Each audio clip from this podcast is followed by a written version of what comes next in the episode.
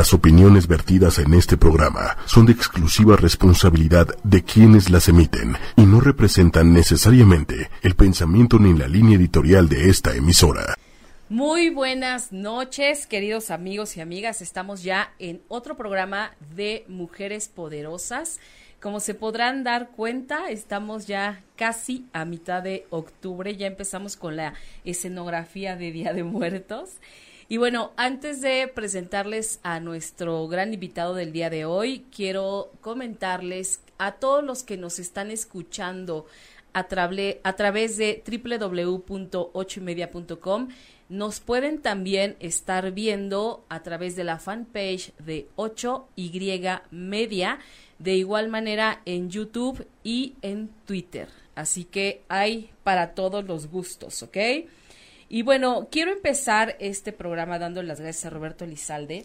Gracias a ti, Pati. Que sé que estás ocupadísimo con mil cosas, corriendo todo el tiempo y de verdad valoro mucho que te hayas dado el tiempo de, venir a este espacio. Muchísimas gracias. Gracias a ti, es un honor poder eh, formar parte de, de, tus invitados. Eh, yo he seguido algunos de tus programas y me gustan muchísimo y entonces para mí es una oportunidad el estar aquí contigo. Muchísimas gracias, Roberto. Les voy a platicar un poquito, un poquito de lo que es él, porque en realidad este es un hombre que, ha trabajado desde hace muchos años, que, que es un súper profesional y, y, una persona muy preparada en todo lo que hace. Él es, él es consultor en desarrollo organizacional, metacoach ejecutivo y speaker internacional con más de 15.500 horas de capacitación impartidas, 1.500 cursos y team buildings ejecutados en 50 temas relacionados a la evolución productiva y humana en el ámbito del desarrollo y cultura organizacional para empresas principalmente en Estados Unidos y Latinoamérica. Su forma de trabajo es dinámica, sistémica, profesional, creativa, flexible, adaptable, aplicable, disruptiva, acorde a la imagen y objetivos del cliente.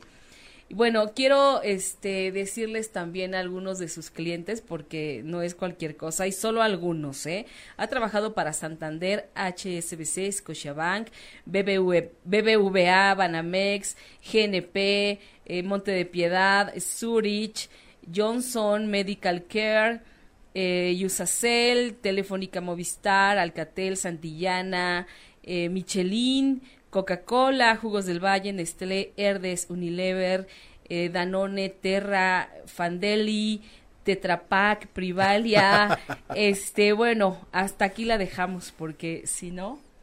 Y bueno, hoy vamos a hablar de, de un tema bien interesante en el que él también es experto y esto es acerca de la importancia de ser uno mismo.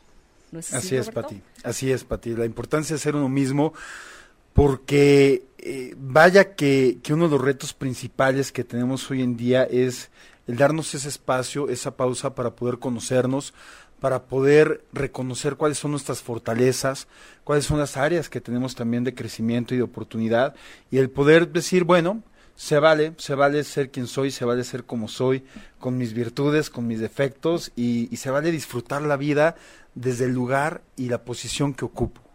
Exacto, porque sabes que a mí me parece que de pronto estamos tan inmersos en tantas cosas, en tantos problemas, en tantas situaciones que resolver entre el trabajo, entre por ejemplo los hijos, la familia, la casa, lo que lo que quieras y en el ámbito que sea, te dediques a lo que te dediques. De pronto nos perdemos, ¿no? Y y entonces empezamos a querer cumplir expectativas eh, de los otros o empezamos sin darnos cuenta a vivir la vida de otras personas, ¿no? Y nos vamos dejando como a un lado. Esto es como muy común que pase, Roberto, que, que nos olvidemos de nosotros mismos. Sí, es muy común.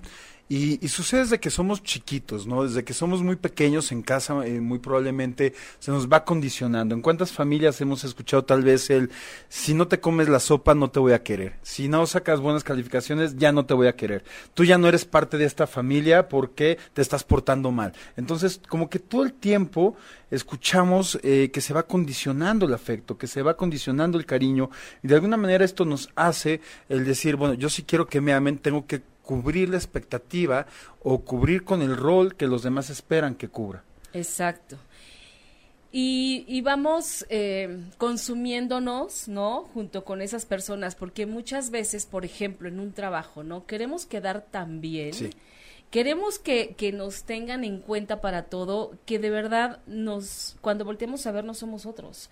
¿Por qué? Porque entonces estamos siempre eh, pendientes de las necesidades de un jefe, de los requerimientos de los compañeros, y me dejo al último, ¿no? Porque primero tengo, si, si, el jefe está esperando de mí que todo el tiempo yo sea flexible, que todo el tiempo yo me quede, que todo el tiempo yo responda, estoy siempre al pie del cañón bajo un estrés tremendo porque mi jefe no entiende o no no es que él no entienda, sino que yo no quiero mostrarme pues que me canso, que tengo familia y que necesito salir a mi hora que a lo mejor tengo un compromiso y que no me puedo quedar más tarde como él me lo está pidiendo. Entonces empezamos a, a, adherirnos a otras personas, ¿no? Y, nos perdemos. Es ahí donde ya no dejamos de ser. Totalmente, y es un círculo eh, que comienza precisamente por los mismos líderes. ¿Cuántas veces los líderes, por tratar de cumplir con un rol, con una cierta expectativa que tiene la organización, dejan de ser ellos mismos? Dejan de ser realmente el líder que son capaces de ser por tratar de convertirse en el líder que creen que eh, les están pidiendo que sean o, que se vuelvan, ¿no? O están repitiendo un patrón de liderazgo que muy probablemente aprendieron de un líder anterior, tal vez tuviste un jefe que te machacaba mucho desde que entraste, que no te explicaba las cosas, que incluso hasta humillaba a otras personas y fue el tipo de liderazgo que aprendieron y es el tipo de liderazgo que van replicando también con sus colaboradores más adelante. Entonces, es importante darse esos momentos, esas pausas para preguntarnos quién soy realmente ¿Qué es lo que quiero de mí? ¿Qué tipo de líder me gustaría ser? ¿Qué tipo de líder es el que yo quiero compartir con para mí la gente que está a mi cargo? ¿Cómo quiero trascender en sus vidas a partir del liderazgo que puede haber realmente en mí y que no necesariamente replique patrones que yo fui aprendiendo? o que de esos mismos patrones yo pueda aprender qué es lo que sí, qué es lo que no deseo repetir. Pero en el día a día, como bien dices, va tan rápido la vida que pocas veces nos damos oportunidad de hacer esas pausas. Claro, y ahorita estamos hablando del trabajo, que me parece que eh, es un es un terreno muy grande en el que pasamos muchas horas de nuestro día, sí. ¿no? Muchos días del mes, la mayor parte del tiempo estamos en el trabajo y estamos con personas que son ajenas a nosotros, que no son nuestra familia ni nuestros amigos muchas veces, ¿no? Entonces es bien importante eh, no perderte de vista, porque justamente como hablabas de los jefes y de estos patrones, ¿no? De que vamos aprendiendo de los demás, tienes toda la razón. Y sabes que yo conocí a una persona que era, era una buena persona, ¿no? O sea, me parecía que él llevaba un área de, de, trabajo en producción eh, donde una, en una empresa donde yo estaba y era muy bueno en lo que hacía y sabía liderar, sabía llevar a la gente, sabía que, o sea, encontraba siempre la forma de sacarle lo mejor a cada persona, ¿no? Para desempeñar bien el trabajo. De pronto lo cambian de jefe, o sea, le cambian a su jefe y este otro jefe era alguien este bastante agresivo. Eh, para mi gusto confundía eh, esta parte de liderazgo con agresividad. Y entonces este chico, por quedar bien con el nuevo jefe, se empezó a convertir en, en otro igual, ¿no? Y entonces ahí es donde ya no, la gente ya no le respondió y en donde todos los que lo conocíamos decíamos, pero ¿qué necesidad? ¿Por qué? ¿Qué necesidad tiene de, si él es tan bueno en lo que hace, ¿por qué cambia de esta manera en donde ya todo lo que está haciendo no le favorece? Exactamente, por tratar de llevar el mismo rol que llevaba su jefe, probablemente estaba imitando comportamientos o conductas que él tenía, pero que a él mismo no le funcionaban con la gente que tenía a su cargo. ¿Sabes, Pati? En uno de, en los cursos que impartimos de liderazgo situacional, por ejemplo, de liderazgo en general, podemos compartir muchas herramientas de liderazgo situacional, entre, entre muchas otras, pero el reto verdadero está en hacer que la gente que las personas y los líderes logren conocerse a sí mismos, identificar sus fortalezas, aprender a ver a los ojos a sus colaboradores, a darles ese momento y ese espacio, aunque sean cinco minutos que tengan a la semana para poder tener una reunión individual, pero que realmente tengan ese espacio para ellos y para poder determinar, más allá del tipo de liderazgo que por supuesto van a aplicar, cuáles son las herramientas que tienen para poder trascender, para poder compartir y para poder influir de forma constructiva en la vida y en el trabajo de la gente que trabaja para ellos o que le responde. Exactamente. Oye, mira, tenemos ya algunos comentarios. Este, Bere Camacho nos dice, por desgracia, en estos tiempos queremos quedar bien ante los demás, cumplir sus expectativas y olvidamos las nuestras. Es cierto, ¿cuántas veces renuncias a tus sueños por tratar de cumplir las expectativas de los demás? Y, y es muy común gente que vive una vida de catálogo, como dice mi padre, y yo, yo he aprendido muchísimo de él, y él dice que muchas personas llevan la vida de catálogo. La vida de catálogo es desde que te dicen, tienes que estudiar mucho y trabajar mucho para ser alguien en la vida, luego casarte, tener hijos, esperar a que crezcan, esperar a que se casen, jubilarte para ser feliz. Es ¿Y cuántas personas tratan de cumplir con cada una de esas eh, fórmulas? y tal vez no necesariamente son felices de esa manera. Claro, pero sabes qué? que también lo peor de todo es que hay ocasiones en en las que hasta hay edades para cada cosa, ¿no? O sea, a los 23, 24 ya te tienes que haber graduado, a los 23, a los 25 tienes que tener un trabajo súper estable, a los 28 te tienes que haber casado, a los 29 tu primer hijo, o sea, es impresionante, sí es una vida de manual. Y, y es totalmente cierto lo que dices, el fin de semana tuve oportunidad de ir a un cumpleaños de un conocido y estaban en la fiesta, el DJ y estaba viendo música y estaba muy agradable todo el entorno. Pero quien más estaba divirtiendo, yo creo que era la mamá y la abuelita del cumpleañero. Estaban bailando de todo, rock, salsa, reggaetón, todo eran las únicas que no se sentaban. Yo estaba tan feliz viéndolas que me paré a bailar con ellas. Pero no pude evitar también notar que sí había gente que estaban criticando. Ah, ya viste la ya siéntese señora. El famoso ya siéntese señora que ahorita está tan de moda. bueno, pues así también estaban así como, y esa señora no se sienta. Y yo por dentro lo que valoraba es decía, qué energía de persona. Claro. La que más se está divirtiendo. A ella no le importa que le estén viendo o no le estén viendo. Y lo hacía bien, no estaba haciendo ningún ridículo además, ¿no? Entonces, eh, se necesita valor, se necesita fuerza, se necesita seguridad en uno mismo para atreverse a hacer y, a vivir las cosas que realmente deseas vivir. Oye, sí, porque yo te apuesto que estos, estos que las criticaban se morían de ganas de estar ahí parados junto a ellas, ¿no? Seguramente. Y ellas gozando lo que estaban haciendo, definitivamente, ¿no? Sandra Olalde, muy buen tema, muchas gracias. Leti Pérez, ¿qué hacer para no contaminarse? Es difícil, es difícil eh, porque existe una especie de energía intangible que nos va rodeando, es una especie de inconsciente colectivo que es como una ola que te arrastra, ¿no? Por ejemplo, es muy común cuando vemos en un partido de fútbol. En un partido de fútbol, cuando toca penales al equipo de México, enseguida todo el mundo en sus casas empieza, no, penales, penales, no, lo peor. Cuando en otros países tal vez dicen penales, tenemos oportunidad de meter gol. Acá en México es, no, ya vamos ya perdimos, ¿no? Y ese inconsciente colectivo te jala, ¿no? Eh, este famoso 19 de septiembre pasado que, que, vivimos, muchos de los comentarios que hacía la gente era, no, es que va a temblar porque el año pasado tembló en la misma fecha, prepárense, duerman este vestidos, con, no, no con Sí, no, bueno, fue todo eso te va tratando de contaminar. ¿Qué puedes hacer? Mi recomendación es que respires profundamente y elijas desde tu punto como observador qué es lo que estás viviendo, cuáles son las circunstancias que te están rodeando, cómo interpretas las circunstancias que te están rodeando, qué emociones te provocan y cómo eliges tú reaccionar.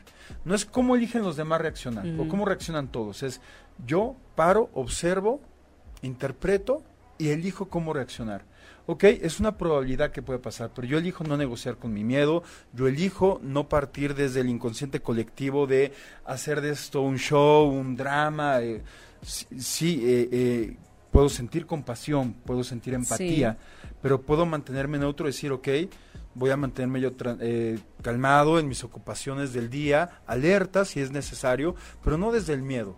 Tú eliges cómo poder reaccionar. Exacto. Y yo creo que también existe eh, esta como alertita que todos traemos dentro, ¿no? De, de cuando todos sabemos cuando estamos haciendo algo que no es correcto de acuerdo a cómo hemos estado viviendo. Y digo correcto porque es para mal. ¿No? Porque también nos damos cuenta cuando hay otro cambio y que es para bien y que dices, bueno, esto me hace mejor persona. Claro. Y está perfecto. Pero todos sabemos cuando estamos eh, cayendo eh, en la zona oscura, digamos, y es cuando dices, híjole, no, como que yo no soy de ahí y te regresas, ¿no? Sí hay que estar en una constante autoobservación. Autoobservación y alerta. Y también ayudarnos a quitarnos de etiquetas, bueno y malo, correcto, incorrecto. Claro. Lo que para mí puede ser correcto o incorrecto, para otra persona no, lo, No es. lo es. Lo que para mí puede ser muy malo, para otra persona no lo es.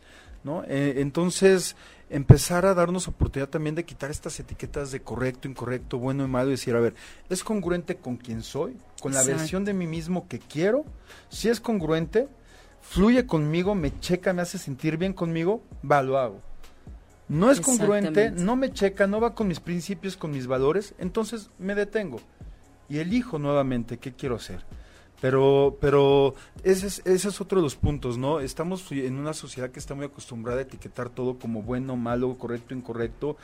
Y, y es tan subjetivo eso, Pati. Para Exacto. muchas personas lo correcto es dejar su trabajo, irse a vivir a la playa y disfrutar desde allá, mientras que para otras personas podría ser algo inimaginable e incorrecto, ¿no? Es decir, ¿y de qué vas a, de qué vas a vivir? ¿Qué vas a hacer el resto de tu vida, no? Claro, claro, y podría ser, este, como ni al caso, ¿no? Es como, no, ¿por qué tienes que ser productivo toda tu vida? O sea, ¿qué vas a hacer? ¿Encerrarte a descansar? ¿A descansar de qué? ¿No? Hay mucha gente que dice, ya cuando te mueras vas a tener mucho tiempo para descansar. Y sí, tenemos que ser productivos. Yo, yo creo que algo de lo que más he disfrutado a lo largo de mi carrera, Pati, es encontrar herramientas que me permita ser más productivo, más fácil y más feliz la vida. La vida no está hecha para complicarnos, no está hecha para tener que victimizarnos y sufrirla. Y, y, y el otro día escuchaba una canción de Juan Gabriel que dice, el tiempo es tu peor, ami- tu peor enemigo y hace estragos en tu persona. Yo digo, el tiempo también puede ser tu mejor aliado porque te permite crecer, evolucionar, aprender, disfrutar, vivir tantas cosas y cada día que comienza es una oportunidad nueva para decir, ¿qué puedo crear el día de hoy? ¿Qué me gustaría vivir? ¿Qué experiencia de mí y de la vida me gustaría tener el día de hoy? Qué Y- padre. Y poder crearla. Qué padre, porque además también, ¿sabes qué? Es podernos dar cuenta que cada día, además de ser una nueva oportunidad, como, como todos ya lo sabemos, también es una nueva experiencia. Sí. Nunca sabes lo que ese día va a pasar. Nunca. O sea, es- eh, te lo imaginas de una forma, si es que acaso te lo llegas a imaginar, y de verdad que puedes acabar en el lugar y en la situación que jamás en tu vida te hubieras imaginado. Es que parte mucho esta parte del ego, ¿no? El- de- del ego que tenemos los seres humanos, de creer que tenemos control de todo y de que somos los únicos que podemos decidir cómo y cuándo pasan las cosas y que tenemos, nos gusta sentir la seguridad de que tenemos el poder sobre todo y en realidad no lo tenemos. En realidad podemos tener una idea de qué queremos hacer, generar una agenda de cómo nos gustaría vivir ciertas actividades, pero como tú bien lo mencionas, ocurren tantas cosas que son imprevistas que al final lo único que podemos hacer es tomar las cosas como vienen y hacer lo mejor que podamos con ellas y fluir como viene, ¿no? Es como un río que va siguiendo su cauce. Si nosotros tratamos de con nuestras manos pararnos frente al río y detenerlo, pues nos va a botar, nos va, nos va a empujar la Claro, corriente. claro, y no, y vas a salir hasta más golpeado que si te dejas llevar, ¿no? ¿Y, y cuánta gente está allá afuera tratando de luchar por estar deteniendo este río y controlando? No puedes, lo más que puedes hacer es aprender a nadar en él o aprender a cómo darle un cierto cauce para que fluya de cierta forma, ¿no? Pero más a eso no tenemos el control. Cuando aceptamos que no tenemos el control de las cosas, que podemos fluir eh, y aprender con todo lo que estamos viviendo en el día a día, pues más felices somos, más libres somos y nos permite también nos da permiso de poder asombrarnos con lo que ocurre. Ok, ok. Y, y también, ¿sabes? Eh, ver la capacidad que tenemos de resolver las situaciones. Sí. Te voy a contar, les voy a contar. El sábado, este, a mí me pasó algo que nunca me imaginé que me iba a pasar. Perdí la llave de mi coche. Fue un lío porque son estas llaves que tienen chip y que entonces Oh. no es que vayas y tengas la que, que saques una copia así como así, o sea, todo todo todo un show, o sea, de verdad, como nunca me había pasado. Al final acabé sacando mi coche del estacionamiento en grúa. Una vez que antes llegó el mecánico, desarmó la parte del switch para destrabar, para quitar el chip, para ah, 20 mil cosas. Y entonces, este, yo me tuve que ir con el señor de la grúa, ¿no? Entonces imagínate yo trepándome a la grúa con el hombre que quería hacer la plática y yo estaba tan cansada, ya llevaba muchas horas ahí, ¿no? Y de repente me dice, híjole, y entonces le pasó esto, qué mala, qué mala pata. Y yo, pues sí, qué mala pata, pero pues ni modo. Oiga, y es que usted está tan tranquila, ni parece que le pasó nada. Y le dije, pues es que qué puedo hacer, ¿no? No, no sé si, si tendría que llorar o reír o qué. Simplemente me toca resolver y pues es lo que estoy haciendo, estoy resolviendo. Entonces me dice, es muy raro porque sabe que la mayoría de las mujeres se ponen a llorar. Entonces dije, pues no creo, tal vez en algún momento sí de la vida, pero ahora las mujeres de ahora no, no, no nos sentamos a llorar tanto tanto tiempo por nada, ¿no? O sea, no, no creo que eso pase.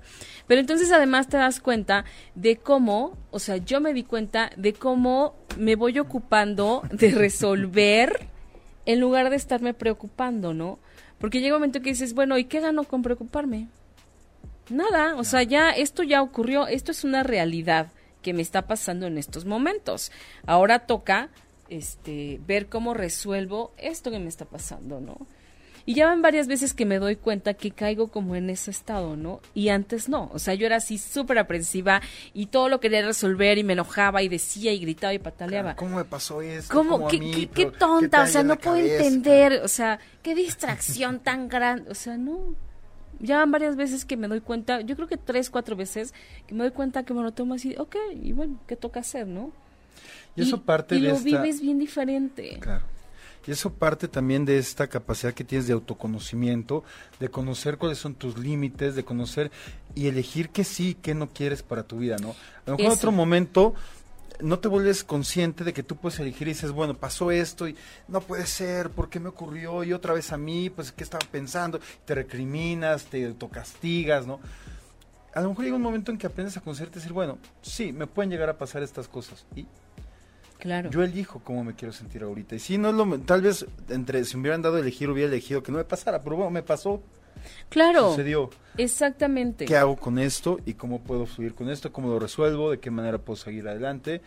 Y, y ya eliges el no autoflagelarte, el aprender de las cosas, el hacerte cargo, el ser responsable, pero ya sin esta parte de autoflagelo y culpa y, este enojo, ¿no? y enojo y todas estas cosas, ¿no? Que al final del día pues no son tan constructivas. Exactamente, ¿no? Y esta también es parte de, de empezar a ser uno mismo, ¿no? De tal vez porque por ejemplo, vamos a suponer yo podría pensar si es si, si estuviera casada, ¿no? Híjole, no no bueno, mi marido se va a poner furioso, ¿no? Y entonces dices, ¿y? ¿Y? ¿Y? O sea, esta parte ¿Quién de la, a estar de- enojado? Exacto, Él. ¿Quién tiene que lidiar con esa furia? él, ¿no? Y esta es la parte que también es, es bien interesante que podemos, que podamos entender. O sea, lo que eres tú y lo que haces tú para ti. Porque lo que a ti te pase al otro siempre le va a impactar de forma diferente. Sí. ¿no? Y nadie está exento de equivocarse en nada absolutamente. Y lo que es importante para mí, solo es importante para mí. Eso no me gustó. para nadie más. Sí, porque también muchas veces estamos pensando en el otro y qué va a decir, y qué va a pensar, y cómo va a reaccionar. Eh, Y le estás dando una importancia tremenda a un hecho, y la verdad es que no, o sea, nunca va a ser del mismo nivel de importancia un suceso para mí que para el otro. Cada quien lo vive y lo percibe de diferente forma. Exactamente. Y cada quien tiene diferentes herramientas para lidiar con ellos, emocionales, mentales, todo lo que son nuestras experiencias pasadas, nuestros miedos, nuestros hábitos, nuestras creencias van a influir en la manera en que percibimos, interpretamos y reaccionamos ante las cosas. Entonces, por eso de ahí la importancia de conocernos. Es importante el poder preguntarnos, ok, ¿cuáles son mis creencias? ¿Cuáles de mis creencias las aprendí, las adquirí o las adopté? ¿Cuáles de ellas me limitan actualmente para poder vivir una vida pleno, para poder disfrutar mi vida de pareja, mi vida laboral, mi vida personal de forma plena, mi vida familiar, mi vida social? ¿Cuáles de ellas me están limitando o me impiden poder disfrutar con plenitud? ¿Cuáles de ellas tal vez tendría que decir, ¿sabes? Estas creencias me funcionaron en su momento para sobrevivir, para seguir, pero tal vez ahorita me limitan. Ya no me son útiles estas creencias. ¿Qué nuevas creencias puedo ser capaz de formar que me permitan vivir con libertad, con felicidad, cada una de mis relaciones, empezando con la relación que tengo conmigo mismo? Oye, qué interesante y qué bueno está eso checar tus creencias limitantes, porque justamente es lo único, para lo único que te sirven. Sí. Para ponerte límites. para ponerte límites. Qué interesante. Fíjate que yo cuando solo me dedicaba a la televisión, yo creía que yo solo podría hacer televisión. Se decía, yo no puedo hacer otra cosa. Yo me, yo soy productora de televisión, yo no puedo hacer nada más, ¿no? Y entonces de repente eh, todo esto es aprendizaje, no es de la noche a la mañana, pero sí es, sí es poder empezar a dar pequeños pasos, ¿no? De repente cuando me atrevo a pensar y a creer que sí puedo hacer algo más, es cuando entonces, fíjate qué chistoso, porque además hasta la vida, el universo empieza a conspirar de otra manera para que te empieces a ir hacia otro lado, cuando ya crees que puedes. Mientras crees que no puedes, ahí te quedas en el hoyo. Pero cuántas veces, como dices, la vida te está dando las señales, te está guiando hacia ese punto y a veces los seres humanos somos tercos. Yo no conozco un ser humano que se levante diciendo, hoy me voy a dar eh, evidencia de que estoy equivocado y de que vivo equivocado. No, normalmente nos gusta tener la razón. Entonces lo que vivimos, las circunstancias, la forma en que vivimos las cosas son para darnos la razón a nosotros mismos. Y a veces esa razón es esta parte de limitarnos. Como bien dices, yo no sirvo más que para dar eh, programas de televisión, por ejemplo, ¿no? Te quieres dar evidencia de eso. Pero ¿qué pasa cuando amplías y dices, bueno, esa es una, esa es una creencia, una percepción que tengo? ¿Y qué pasa? ¿Sería una oportunidad? ¿Sería algo que me gustaría? ¿Me atrevería a intentarlo? Y si lo intento, ¿qué es lo peor que puede pasar y qué es lo mejor que podría pasar? Claro. ¿Qué oportunidades estaría abriendo para mí si lo logro? ¿Cómo me voy a sentir si lo logro? ¿Cómo voy a celebrar cuando lo logre? Es tomarte el riesgo, ¿no? Que a veces eso también nos da miedo, tomar riesgos, no nos atrevemos, preferimos quedarnos así como en nuestra famosa zona, de confort, donde pues aquí estoy segura, ya sé esto, ya me lo sé, ya sé, ya sé hacer producción en televisión, ¿para qué me arriesgo del otro lado, no? Y no, la verdad es que cuando decides, te lo digo, a mí de pronto cuando decidí, llegaron dos programas de radio al mismo tiempo. Entonces dije, pues vas, o sea, dije, pues no ha de ser, ha de ser más fácil que la tele, ¿no? Y efectivamente, ¿no? Pero me atreví, o sea, salí de mi zona, este, con todo el miedo, ¿no? Y con toda la angustia de, híjole, si me equivoco, y si no lo hago bien, y si, pero bueno, y sí, y qué pasa, y si sí lo hago y me aviento, ¿qué pasa? Sí. Y, además lo haces súper bien. Ay, muchas gracias. Yo como, como seguidor tuyo también de tus programas, me encanta escucharlos, me encanta verlos. Muchísimas gracias. Y, se agradece. no, hombre, gracias a, ti también, porque tú también tienes un programa de radio del que al rato nos tienes que contar. Y bueno, mira, este saludos Berenice Cervantes de Luna, Berenice Camacho dice, yo igual, cuando me pasa algo malo no me lamento, solo digo ya pasó, tengo que aprender algo de esto y si se puede resolver se hará y si no, pues no. No se resuelve nada explotando en enojo y decir por qué a mí, etcétera. Exactamente. Claro, claro. Se vale vivir el eh, vaya, se vale vivir todas las emociones, ¿no? Que ese es otro tema. Para ser nosotros mismos tenemos que ser auténticos con nuestras emociones. Y ese es otro punto. Desde chicos, ¿cuántas veces se nos ha dicho, no sientas miedo, ¿Cuántas veces nuestro entorno nos ha dicho, no llores, no estés triste? Oye, soy un ser humano, tengo una gama de cinco emociones súper valiosas y súper importantes para mi experiencia de vida. Sí, se vale tener miedo, se vale enojarse, se vale sentirse triste, se vale sentirse alegre, se vale sentir amor o afecto. Es muy válido. El punto es cómo nos permitimos sentirnos y qué hacemos con esas emociones. Claro. ¿no?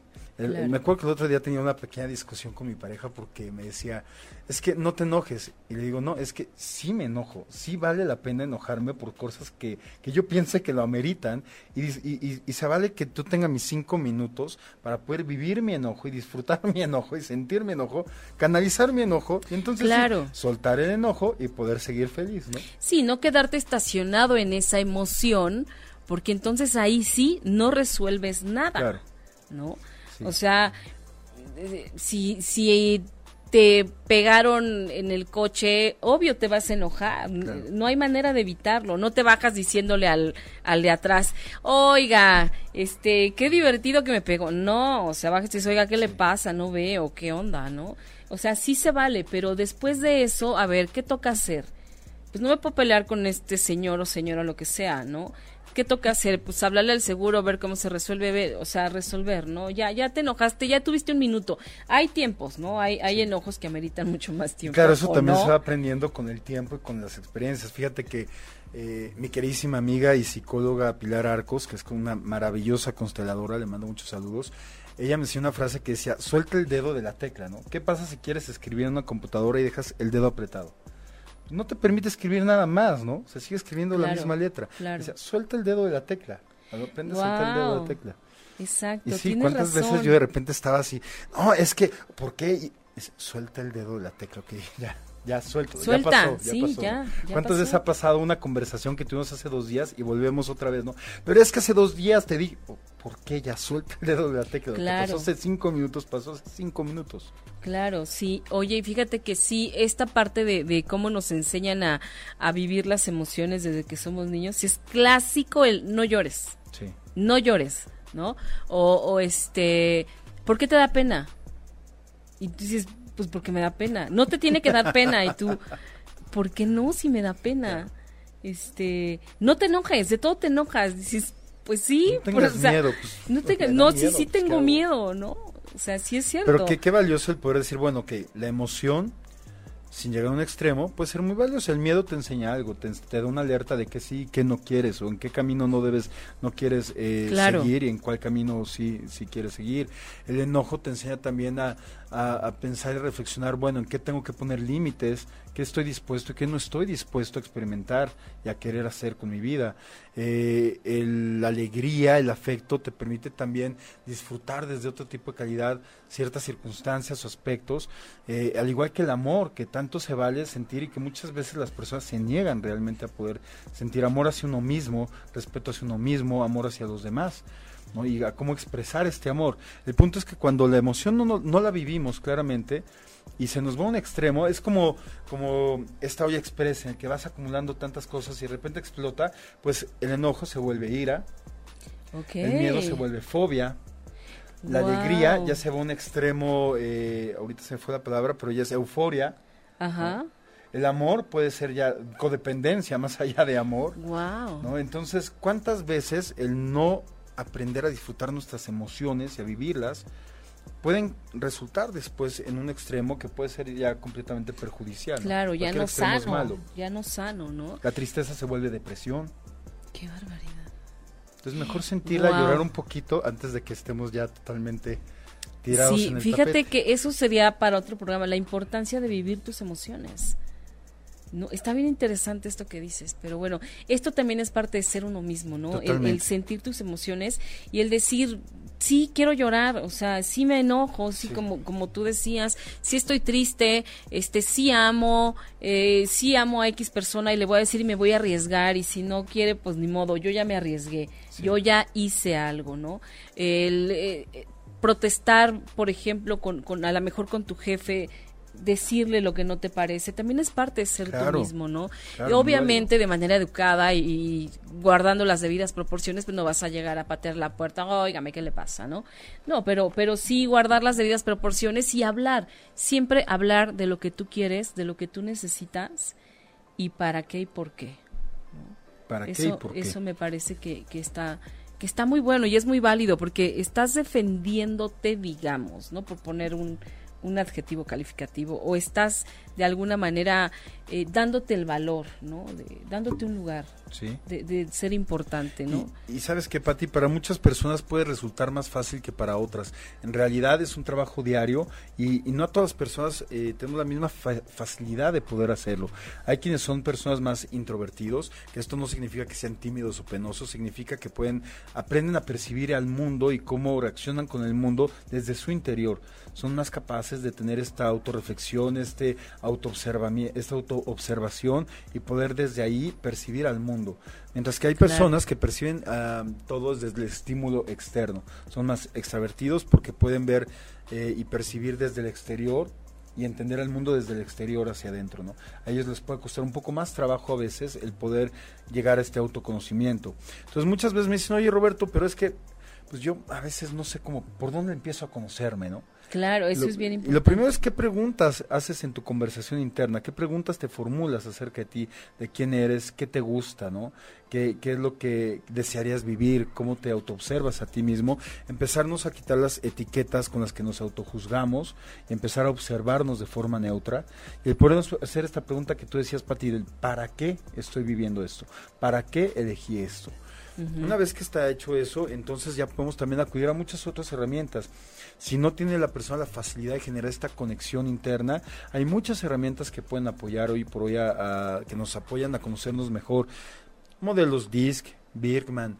Eh, acabo de hacer yo una prueba maravillosa que se llama Fortalezas de Gallup que te, que te enfocan ah pues trata 34 talentos entonces te realizan una prueba un test de ciento y tantos reactivos y te envían tus resultados de cuáles son de estos 34 talentos tus cinco principales, en qué orden. O los 34 en qué orden los tienes, ¿no? y, desde ahí, desde tus fortalezas, te dicen, bueno, ¿cómo las puedes aprovechar en tu vida, en diferentes ámbitos, para poder eh, salir adelante, para poder lograr lo que tú quieres aprovechando estas fortalezas? Y muchas de esas te sorprendes, de repente dices, es que a mí me salió, y no es que a ti te salió, es... Así soy tal vez lo conocía o tal vez no me había dado cuenta, no lo tenía forma consciente, identificado. Exactamente. Hay muchísimas herramientas a las cuales hoy pueden acudir las personas. El coaching es una de estas herramientas también sí. para ayudarnos a conocer sí, mejor. Sí. Y sabes que, que muchas veces nos da como eh, o pensamos que no somos nosotros como para tomar coaching o para hacer pruebas. Ay, pues yo ya sé quién soy, ya me conozco, ya sé lo que me gusta, ya sé lo que no me gusta, ya sé para qué soy bueno y para qué no. No, o sea, cuando, cuando vas y le contestas a un especialista que sabe lo que está haciendo y que sabe para qué y por qué lo hace, te llevas verdaderas sorpresas. Sí. Totalmente, porque además los seres humanos en general tendemos a, ubicar mucho lo malo que tenemos, los defectos que tenemos. Es que soy despistado, es que soy descuidado, es que soy desordenado. Pero, ¿cuántas veces no empezamos por nuestras fortalezas? Y decir, oye, es que soy maximizador, es que soy, tengo como fortaleza eh, conexión, es que una de mis fortalezas es, y empezar a trabajar desde ahí, aprovechando esta parte, ¿no? Entonces yo invito a todas las personas a que se den esa pausa para preguntarse realmente hoy por hoy, quién son, cómo se están actualizando, reinventando, rediseñando, qué les sirve en este momento en su vida para ser felices y qué ya no les sirve para ser felices, qué nuevas eh, experiencias les gustaría crear también. Claro. Y también para preguntarse qué nuevas herramientas somos capaces de adquirir. Estoy escribiendo un libro que se llama eh, Toolbox, en el cual hablo de la importancia de que cada quien elija cuáles son las herramientas que desea ir adoptando a lo largo de su vida para generar la experiencia de vida que desea. Oye, qué padre, qué interesante. Sí, estoy muy está contento trabajando en eso. Sí, tienes es primicia, no lo había contado en medios todavía. ¿Para cuándo? ¿Para cuándo lo pues piensas ya para el próximo año 2019, 2019 viene con muchos cambios muy padres para mí. Qué buena onda. Tienes que venir a presentar tu libro aquí Por supuesto que sí, por, supuesto que sí. ¿Y sabes qué vamos a hacer para ti? Vamos a regalar hoy dos sesiones de coaching. Wow, dos sesiones de coaching con Roberto Lizalde, que no es cualquier cosa, ¿eh? Si están aquí en, en, la Ciudad de México, podemos hacerlas presencial. Si es en el interior de la República, las podemos hacer online. Ok, y bueno, ¿y bajo qué dinámica quieres trabajar? Pues, ¿qué te parece que la persona que eh, escriba en redes sociales, que escriba en mi Instagram o en mi Facebook, que escuchó este programa y que deje un comentario breve de algo que le gustó, o que reflexionó, o que compartió, o que aprendió del programa. Eh, a las primeras personas que eh, dejen ese comentario en mis redes sociales, les vamos a poner. No se lo pueden perder. premio. Y bueno, aprovechando justamente este regalo, danos todas tus redes para que la gente sepa dónde te encuentra. Claro que sí, en Instagram me encuentran como Roberto Elizalde-Mexico City. Ok. En Facebook me encuentran como Roberto Elizalde, Gurú Empresarial. Roberto Elizalde, Gurú Empresarial. Ok. así es. Eh, en Twitter me encuentran también como Roberto Elizalde, Gurú de Empresas. Y pueden escucharme también en radio los lunes a las 12 del día en Evolución Productiva por el canal Yo Elijo Ser Feliz. canal Yo elijo ser feliz. Evolución productiva, lunes a las 12 del día. Lunes a las 12. Wendy Alfaro, nos boicoteamos a nosotros mismos, exactamente. Sí, esos autosabotajes tan peligrosos. Luis Ángel Barras, excelente programa. Berenice Camacho, ¿cómo funcionaría? Bere, pues ya te dimos, este, justo acaba de decir Roberto la dinámica, así que búscalo en sus redes y deja un comentario, sí, etiquetando el programa Mujeres Poderosas, deja un comentario de algo que te haya gustado, de todo lo que ha dicho, qué es lo que más te ha gustado, lo que más te ha hecho sentido. Y con todo gusto vamos a tener esta sesión de coaching. Qué maravilla. Para profundizar en estos temas. Está padrísimo. Bueno, y ustedes, quien se conectó desde el principio, ya escuchó su semblanza y ya vieron que no trabaja con cualquiera, ¿eh? Así que esto es un regalazo que nos trae el día de hoy magnífico. Y bueno, regresando a esta parte de ser nosotros mismos, por ejemplo, también, este, muchas mujeres ¿Cuántas veces no dejamos de ser nosotras mismas por la familia, por los hijos, por el marido? Y eso es bien importante porque una mujer, un ser humano, vive diferentes personajes. El problema es cuando, esto lo aprendí de mi coach espiritual de Rubén Carrión, que me decía, es que a veces nos compramos un solo personaje, ¿no? La mamá de fulanito, la esposa de fulanito, ¿no? O la directora de tal empresa. Pero no eres, no eres eso nada más. Eres mamá, mujer, hermana, hija, amiga, amante, ser humano, un ser espiritual, una persona física. Eres tantas cosas y tienes tantos personajes. la, pregunta aquí sería, ¿cómo te das permiso de vivir cada uno de esos personajes con plenitud? Wow.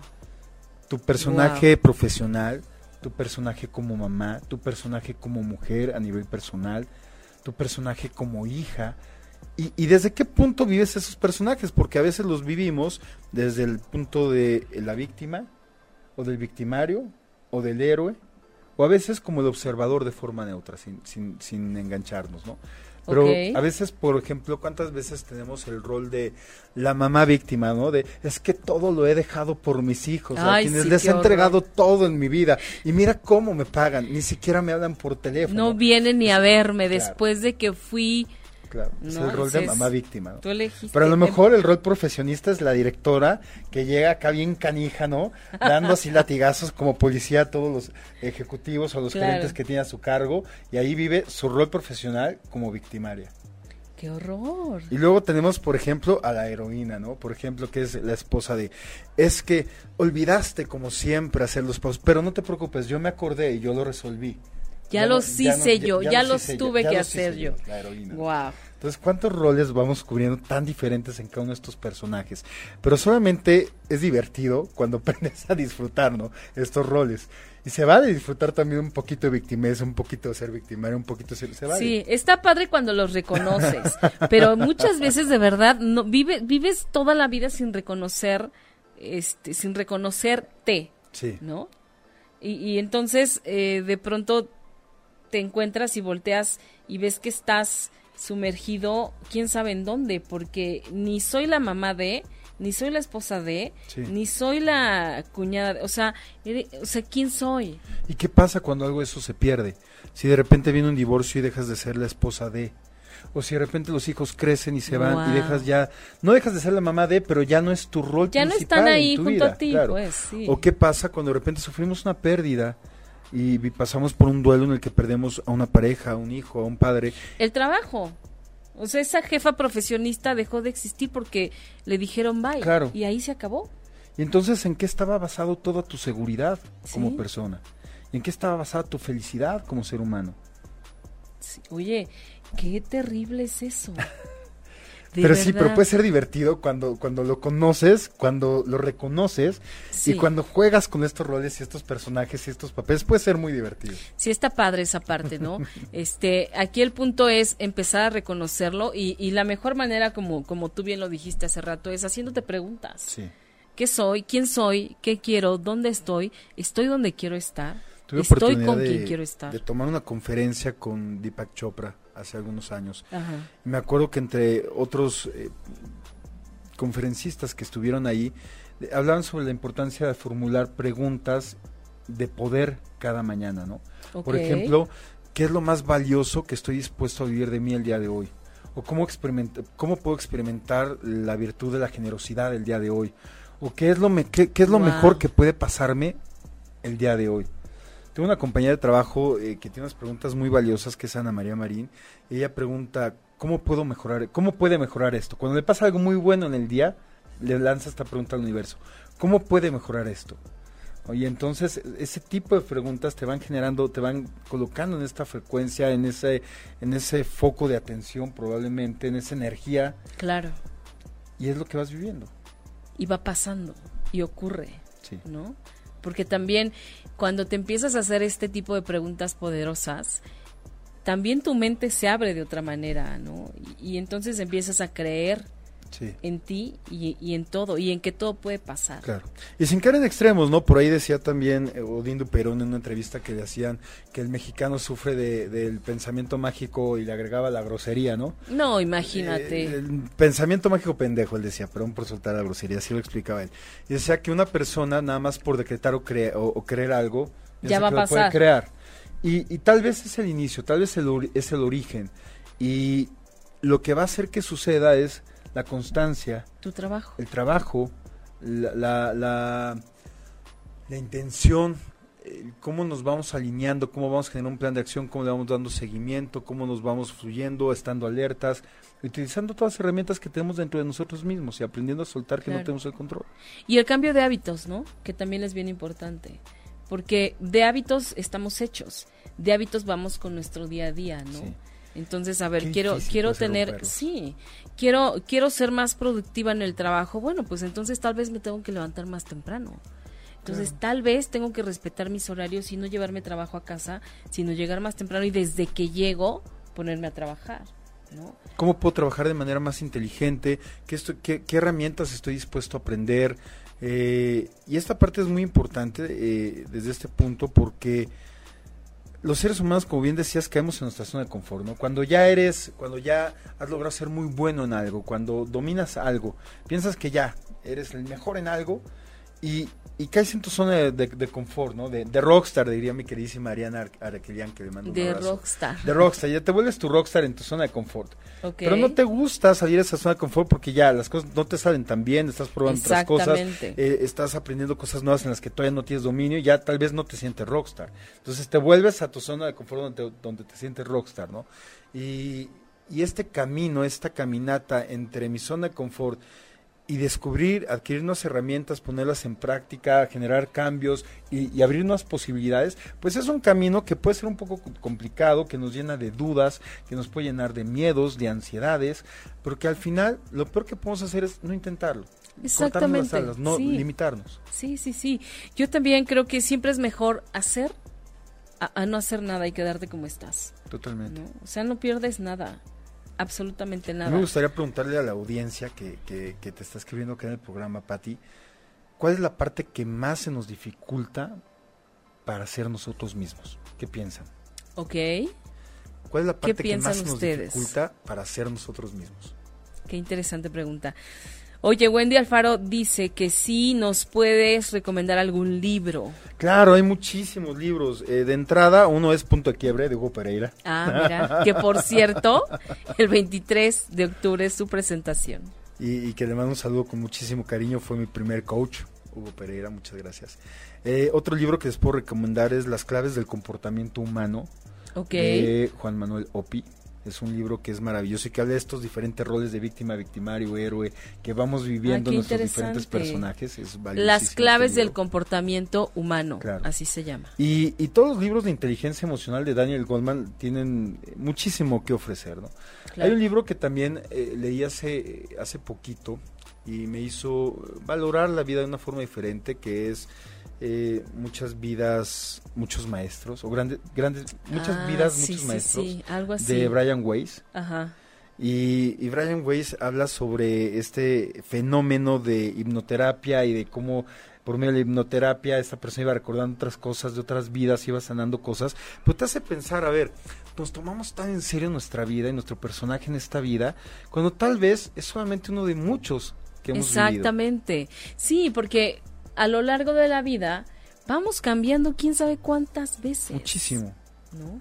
Muchísimo. Yo no soy el mismo Roberto que era cuando era niño, que era cuando estaba en la primaria, en la secundaria, en la prepa, porque vas, vas sufriendo evoluciones, cambios que vas decidiendo.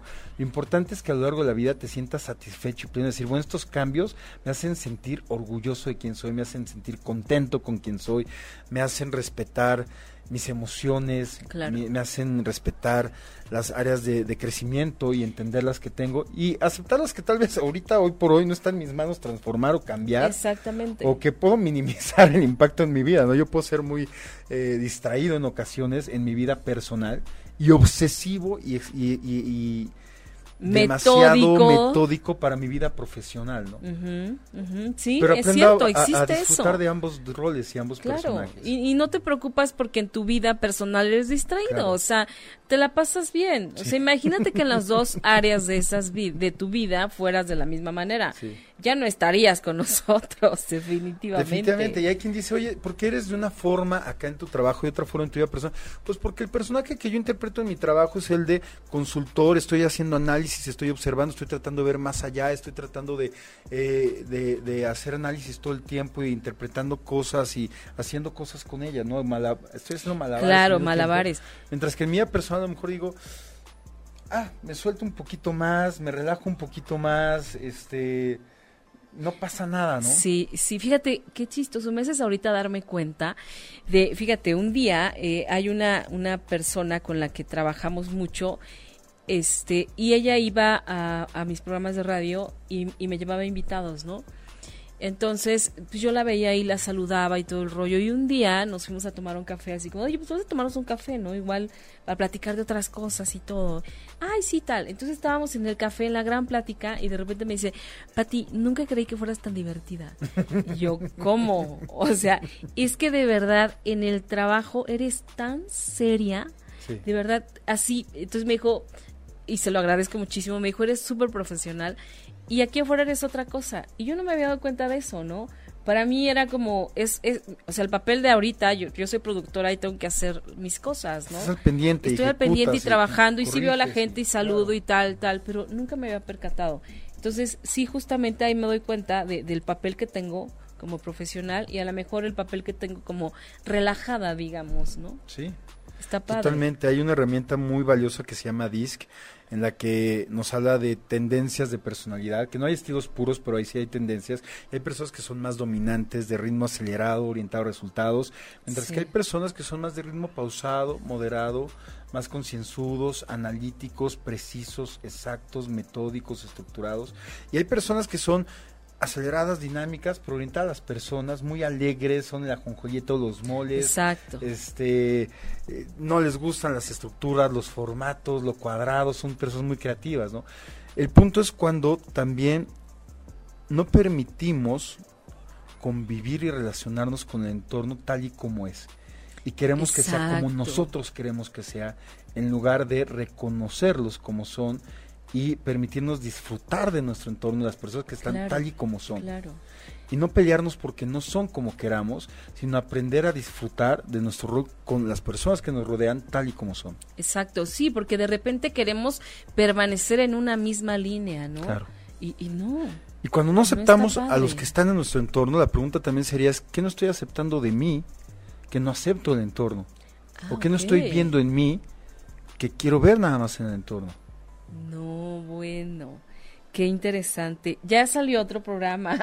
o sea, ya llevamos Vamos a ir haciendo la lista. Estás comprometido para dos más, Roberto. Yo feliz de la vida. Muchísimas gracias. Oye, mira, Wendy Alfaro, saludos desde Costa Rica. Saludos, saludos a Costa Rica, país tan este, hermoso. Sí. Ahora, Leti Pérez contesta la pregunta que hicimos, ¿no? Y ella dice, la falta de confianza en mí misma. Falta de confianza en uno mismo, ¿ok? Sí. Elba Ruiz dice estar siempre para otros, no saber decir no. El establecimiento de límites que es tan importante, que tanto estoy para los demás, pero no estoy presente en mi vida, pero no estoy para mí. ¿no? Por cumplir las expectativas de otros, por estar en la vida de otros. Sí, por estar al pendiente de las necesidades de todos, menos las mías, ¿no? Eso sí está terrible, no saber decir no también. Y luego al final cada quien hace su vida, si a lo mucho alguna vez te dirán gracias, o ni siquiera eso, y tú te pierdes de vivir tu vida. Nadie va a morir por ti, nadie va a vivir por ti, solamente tú.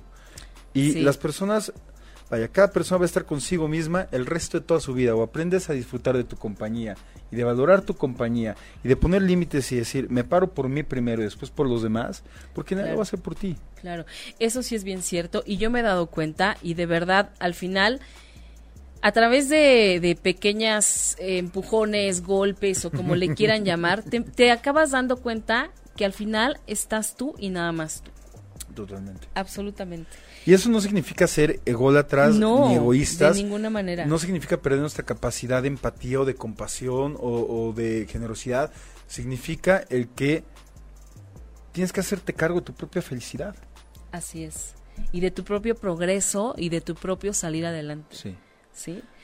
Este, oye, dice Marta, a ti, padrísimo programa, nos hace pensar en mí y en dónde estamos. Gracias, saludos a Marta. Berenice Camacho, sí, que regrese, que, que regrese gracias, Bobby, que regrese Roberto.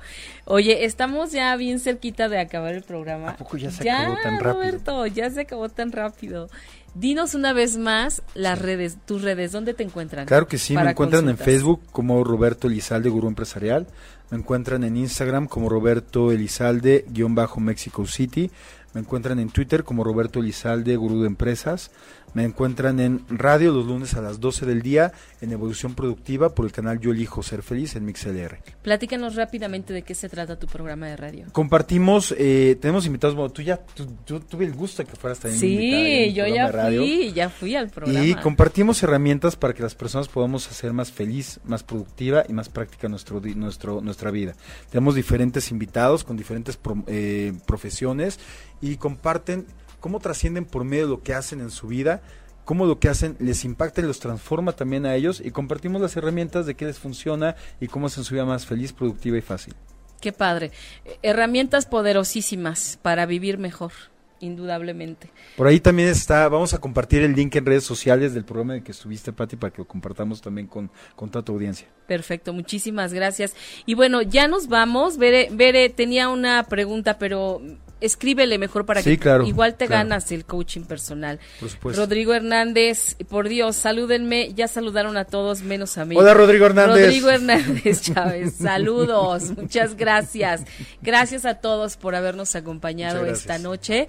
Nos escuchamos la próxima semana en punto de las 20 horas. Mujeres poderosas con otro tema también apasionante.